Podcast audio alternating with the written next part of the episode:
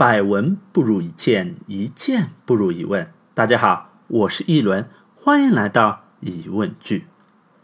都说啊，拖延症难治，相信很多小伙伴都有不止一次在朋友圈立 flag 要减肥、戒奶茶的经历。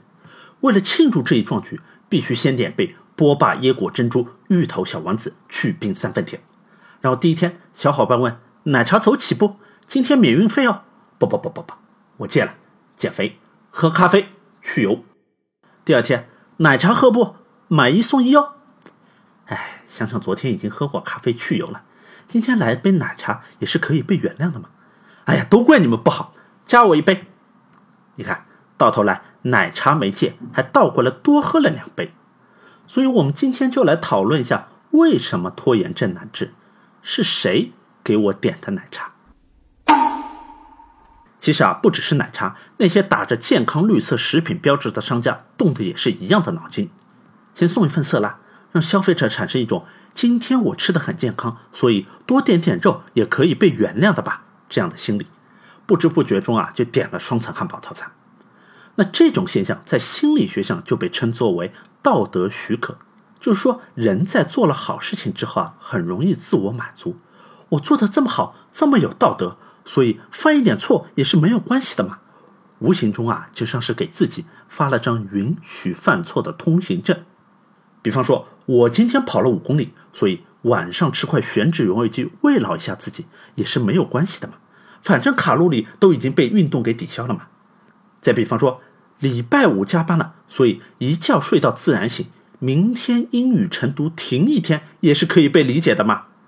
一来二去啊。再完美的计划也会被一点一点的给拖延掉，而且这个道德许可它厉害就厉害在它是可以像信用卡一样透支的，就像我刚才说的，明天我要戒奶茶了，那到底明天会不会戒，会戒多久？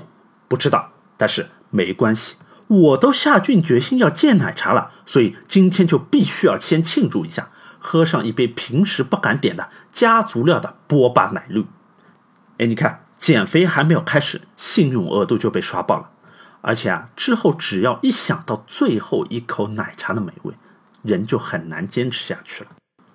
所以说，要治疗拖延症最大的难题啊，并不是我们通常认为的意志力不够，而是在于我们取得了进步之后，就把注意力转移到进步本身上面，结果就是进一步退两步。刚刚建立起来的信心一下子就被失败给摧毁了，想要再鼓起勇气战胜拖延症就难上加难了。古人云：“胜人者力，自胜者强。”战胜别人不算什么，能够战胜自己的才是真正的强者。说到这里啊，我就想起来一个人，就是在位六十六年的英国伊丽莎白女王，她在今年发表了一段关于王室继承人的谈话。在提到他儿子查尔斯王储的时候，女王说：“我希望查尔斯能够继承他外公的事业。”那查尔斯王储的外公，也就是伊丽莎白女王的爸爸，是上一任英国国王乔治六世。在伊丽莎白女王二十六岁，也就是一九五二年的时候，乔治六世就去世了。那为什么过了大半个世纪，已经是九十六岁高龄？白发苍苍的女王，念念不忘的还是他的爸爸呢。那对于英国人来说，乔治六世是在二战中坚持留守伦敦，鼓舞民众抗击希特勒，并带领他们赢得最终胜利的国王。但是对于伊丽莎白而言，她的爸爸是世界上最百折不挠、最有毅力的男人，因为打他记事起，他的爸爸就一直在跟语言表达上的拖延症。也就是口吃做斗争。如果是一般老百姓，口吃就口吃了，最多生活和工作不方便而已。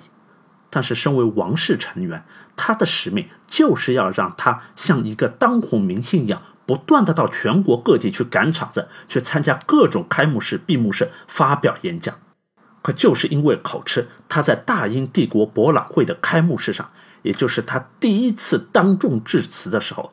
在全场几万名观众的注视下，憋了整整两分钟，愣是说不完一句话，颜面扫地。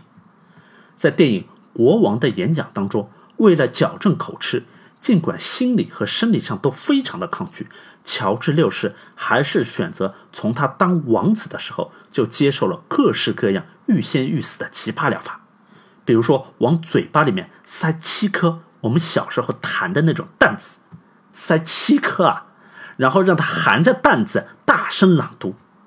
那想想都知道，你嘴巴就这么点大，你塞了七颗担子，结果他没读两句就恶心的啪一下子就把担子给全吐了。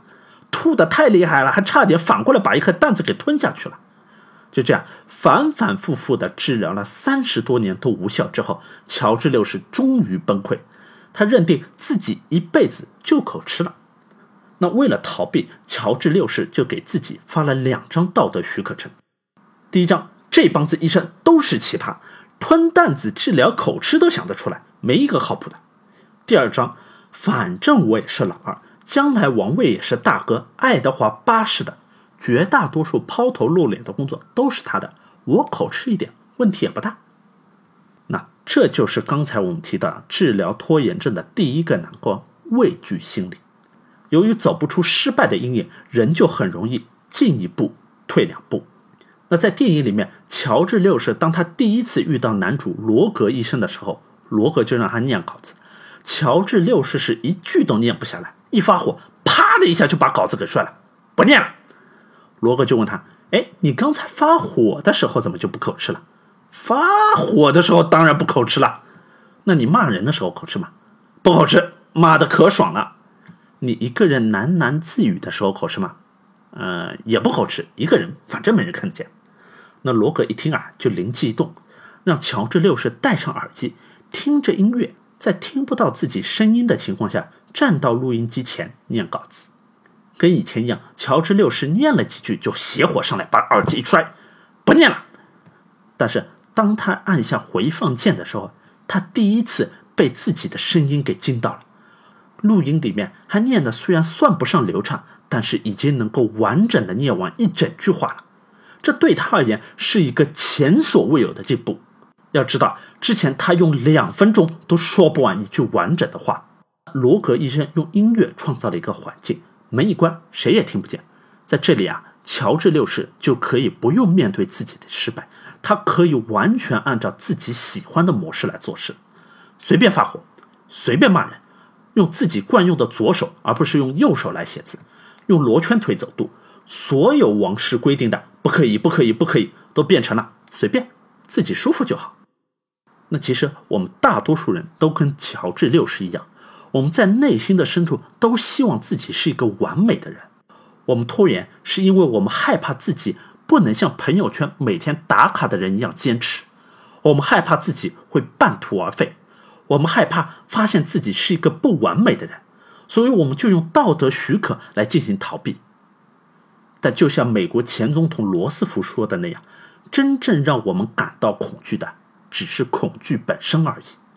当我们能够坦然面对自己的失败，坦然面对自己的恐惧，就像乔治六世一样，哪怕他只是暂时性忘记他的失败，他都可以在口吃了三十多年之后，完整的念上一段稿子。可俗话说，不怕像神一样的对手，就怕像猪一样的队友。这个世界上永远不缺在你减肥的时候叫你喝奶茶的人，但是对于正在克服拖延症的人而言，他最怕的。就是被拖回原点，所以下期我们就来继续看一下乔治六世是怎么样战胜猪队友、克服口吃，成为那位让伊丽莎白女王用一生去怀念的父亲的。德瓦米纳桑，古登，阿 Appetit.